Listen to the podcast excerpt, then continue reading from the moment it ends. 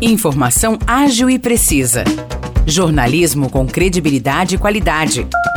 92 News. 92 News. O podcast do Jornal da 92.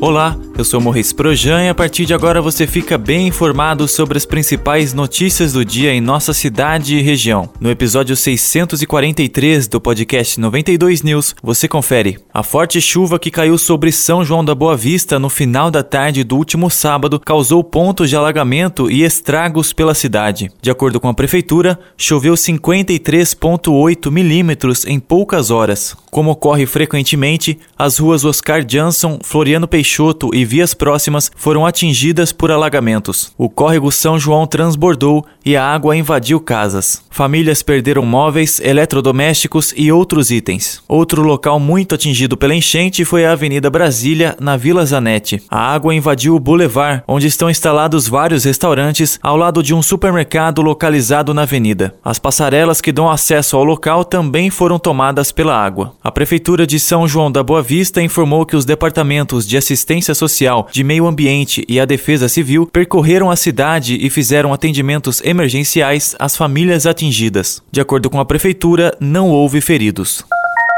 São João da Boa Vista segue com a campanha de vacinação contra a febre amarela na zona rural. Hoje, até às 5 horas da tarde, os agentes de saúde passarão pela empresa Intrusal, pelo Ferro Velho do Gerson, pela Chácara Santa Luzia, pela Vila Serena, pela antiga Escola Fazenda Matão e pela Olaria do Cirto. Lembrando que o imunizante contra a febre amarela também está disponível em todas as unidades de saúde de São João da Boa Vista.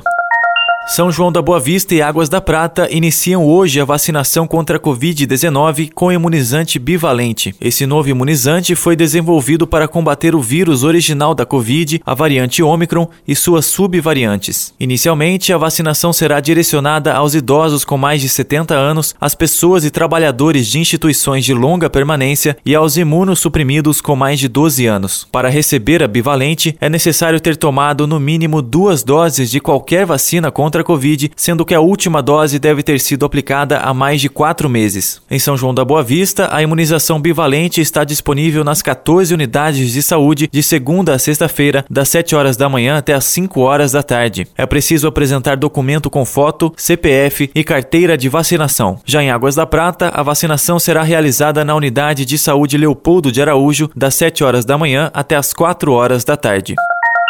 Um motorista ficou gravemente ferido após uma colisão entre um carro e um ônibus na rodovia SP-344, que liga São João da Boa Vista a Vargem Grande do Sul. O acidente aconteceu por volta das 8h10 da manhã de ontem, no quilômetro 230. Segundo a Renovias, concessionária que administra o trecho, o ônibus atingiu a parte da frente e a lateral do veículo conduzido pela vítima. Ela foi socorrida pelo resgate da concessionária para a Santa Casa Dona Carolina Malheiros. De acordo com a polícia rodoviária, uma mulher e um adolescente que também estavam no carro não precisaram de atendimento médico. O ônibus envolvido no acidente saiu de Caconde com destino a São Paulo. De acordo com a Renovias, nenhuma das 25 pessoas que estavam no coletivo ficaram feridas. Não houve interdição da pista.